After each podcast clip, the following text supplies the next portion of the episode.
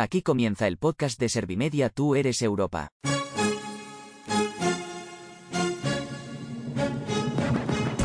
Todos somos Europa y todos juntos construimos el futuro de la Unión Europea, para que el continente sea más inclusivo, para que las administraciones atiendan mejor a los colectivos vulnerables, para combatir la pandemia de coronavirus con la compra compartida de vacunas, para fomentar el empleo digno, para que los jóvenes tengan un horizonte esperanzador. Con Tú eres Europa abrimos el debate. No solo hablan los eurodiputados españoles, aquí también damos voz a las entidades sociales y a las personas con discapacidad. Todos debemos aportar ideas que mejoren el continente. Tú también puedes porque el futuro es tuyo. Te presento a la periodista de Servimedia María Jesús Güemes. Hola, ¿qué tal? El profesor de sociales no ha venido. Ha estado en clase el tutor repasando capitales. A segunda hora tocaba examen de inglés. Dos ejercicios y ya está. Después descanso. Lo malo es que ya se acabó el recreo. Ahora lengua. ¿Y eso que suena? Sí, es un timbre. Venga, hay que abrir el libro por la página 87, copiar el enunciado en el cuaderno, sacar el estuche, los colores y pillar la goma. Menos mal que al final hay mateduca.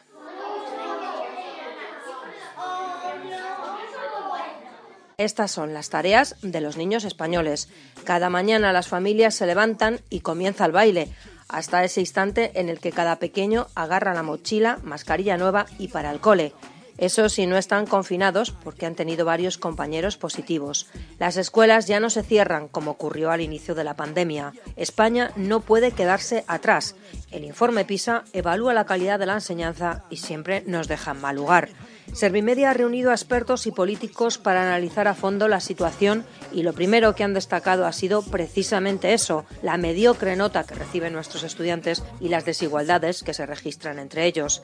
Hay quien teme lo que puede pasar. Estamos, si no me equivoco, en el puesto 27.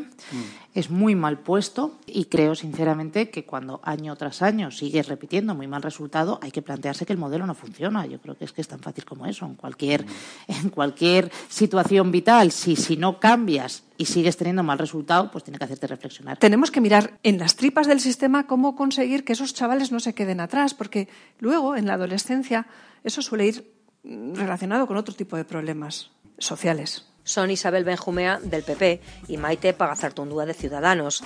Ambas dirigentes creen que el panorama puede mejorar si se pone el foco en educación primaria. Así lo han trasladado en el tercer diálogo Tú eres Europa, organizado por Sermi Media con apoyo del Parlamento Europeo. Un encuentro en el que ha salido la misma pregunta de siempre: ¿cómo se puede evitar el fracaso escolar? Los expertos opinan que lo más importante es reforzar las etapas iniciales de la enseñanza. A su juicio, esa es la clave para que los niños de hoy se conviertan en jóvenes preparados en el futuro.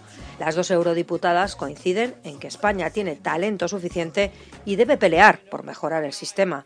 Por ejemplo, con un gran pacto de Estado, aunque admiten, es muy difícil. hay que actuar en primaria para luego no tener problemas en secundaria. Esto lo digo por experiencia empírica, porque he dado clases, porque he tenido hijos, porque me he preocupado también de los hijos de los amigos. Y, de verdad es en primaria donde tenemos que actuar fundamentalmente para que luego en secundaria no tengamos eh, desastres. Es un pacto obviamente político, pero con la sociedad, es decir, es un pacto como sociedad. Queremos tener una educación de calidad y queremos tener una primaria, y en esto yo de verdad, una primaria de calidad, porque ese va a ser el, pistoletazo de salida para que la secundaria sea de calidad y para que el resto de, las, de, las, de los niveles educativos pues sean todavía de más calidad. Hace unas semanas el Gobierno aprobó el currículo de infantil que regula por primera vez la educación de 0 a 3 años.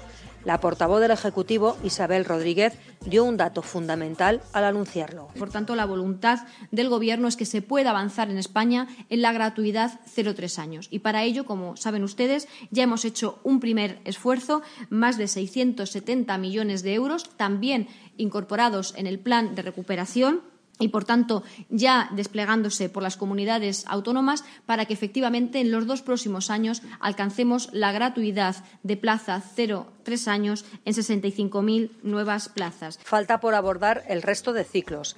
La ley CELA tendrá que desarrollarse de forma rápida porque la idea es que ya esté implantada para el curso que viene. El tiempo corre y el Ministerio de Educación trabaja en ello. También en la reforma del Estatuto Docente, que ya ha presentado a sindicatos y comunidades autónomas. En Servimedia todos coinciden en que se debe recuperar la prestigiosa figura del maestro. La eurodiputada del PP apunta a la solución. Tenemos que tener muy claro que lo que necesitamos es profesores muy bien formados y bien pagados y tenemos que volver a colocar la, la profesión del maestro el maestro en primaria es esencial para el éxito de los alumnos y, por lo tanto, hay que invertir en exigir una muy buena formación a los maestros y, por lo tanto, remunerarles muy bien. En educación, la búsqueda de consenso político deviene en quimera. Además, cada dos por tres sale una noticia de Cataluña sobre unos padres que solicitan el 25% de las clases en castellano para su hijo. Reclaman que se aplique la sentencia del Tribunal Superior de Justicia catalán. Pero entonces todo estalla de nuevo, vuelve el cruce de acusaciones entre partidos políticos y la polémica va en aumento. En este diálogo también ha surgido. La representante de Ciudadanos pide que no se adoctrine a los niños y habla de hispanofobia de la Generalitat. A su juicio, algunos alumnos seguirán teniendo dificultades de aprendizaje por mucho que la inversión lingüística funcione. Cuando tenemos niños con educaciones especiales que necesitan, que es mucho mejor para ellos que se dé la, que tengan su educación en lengua materna y se les niega por motivos ideológicos, eso es cruel, eso es una tortura para el niño y para las familias, eso es una indecencia. Los dos partidos políticos opinan que esta es una de las deficiencias del sistema educativo español. Denuncian que se trata de ideologizar a los más jóvenes. Quieren cambios que sirvan para dotar a los alumnos de herramientas que les conviertan en ciudadanos libres y responsables. También solicitan refuerzos y en pleno auge de las redes sociales apelan al papel de la escuela como brújula. Además, piensan que el presupuesto debería acercarse al 5% del PIB y que los perfiles profesionales tendrían que ajustarse a las nuevas necesidades del mercado. Hay que tomar buena nota de todo esto en esa pizarra de la facultad.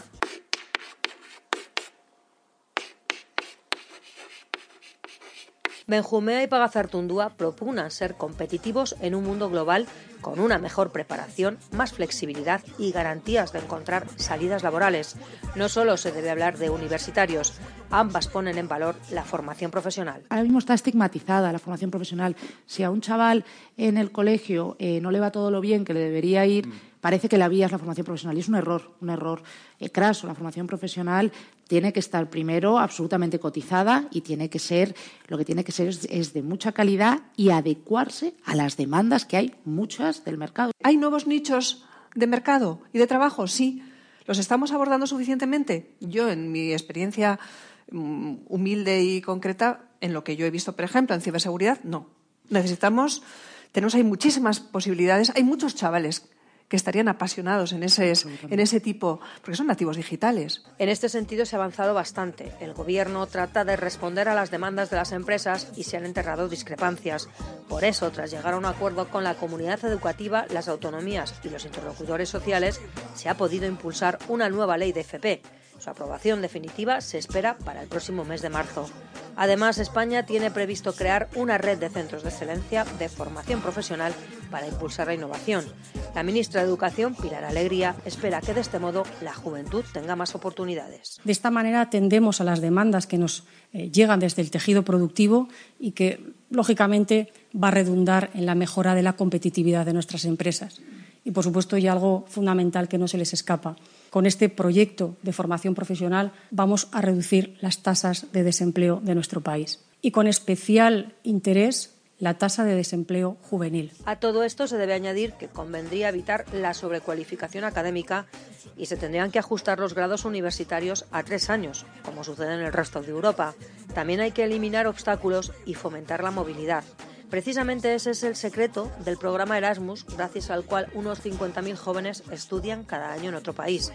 Aunque celebre su 35 aniversario, debe seguir mejorando. Son dos problemas. Por un lado, efectivamente, es el que existan becas reales para cubrir eh, la estancia y luego todo el tema de facilitar el tema de las convalidaciones y eh, porque es una problemática muy grande. Al final, Erasmus ahora mismo tú te encuentras con una barrera burocrática que hay que salvar y hay que simplificar para que verdaderamente lo que tú estés cursando en un, en un país miembro distinto de verdad tenga, tenga un reconocimiento aquí, ¿no? Porque si no al final se convierte en unos meses de vacaciones que no estás verdaderamente aprovechándolos tanto como deberías. ¿Qué nos están pidiendo los, los jóvenes europeos en la conferencia sobre el futuro de Europa?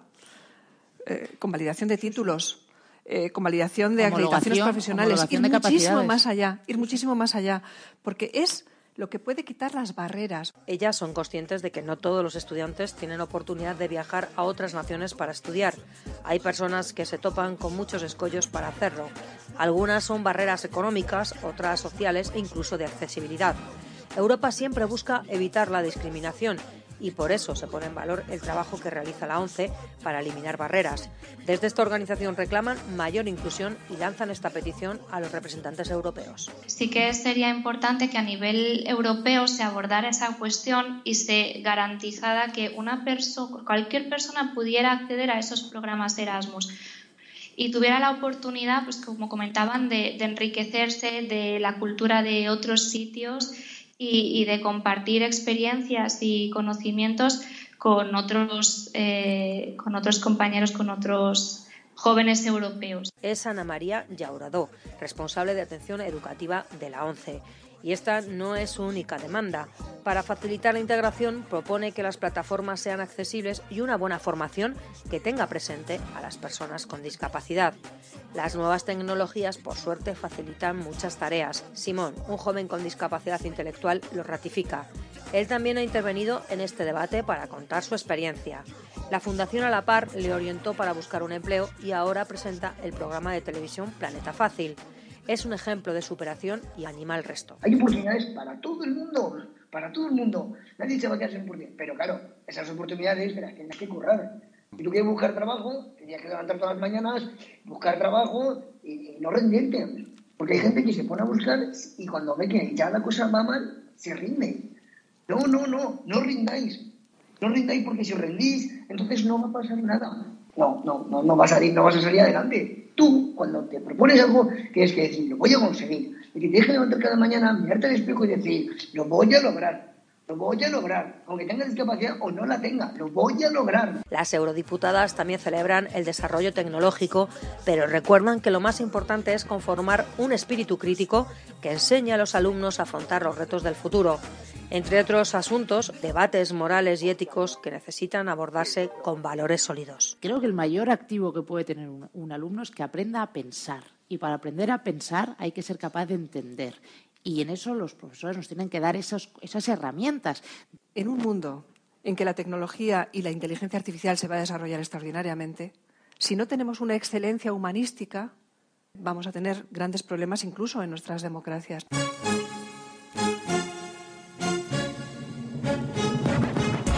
Gracias por escuchar este podcast. Tú eres Europa es una iniciativa de la agencia de noticias Servimedia que cuenta con financiación del Parlamento Europeo.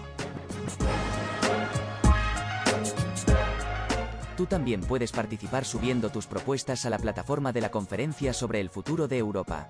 Así los líderes de tu país y del continente reciben tus aportaciones para resolver los problemas sociales, sanitarios y económicos que nos afectan a todos.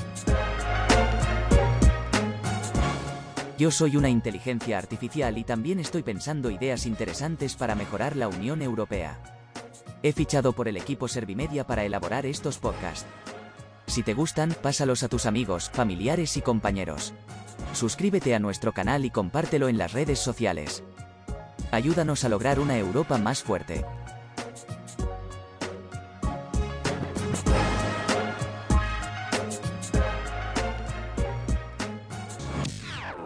Servimedia, líder en información social.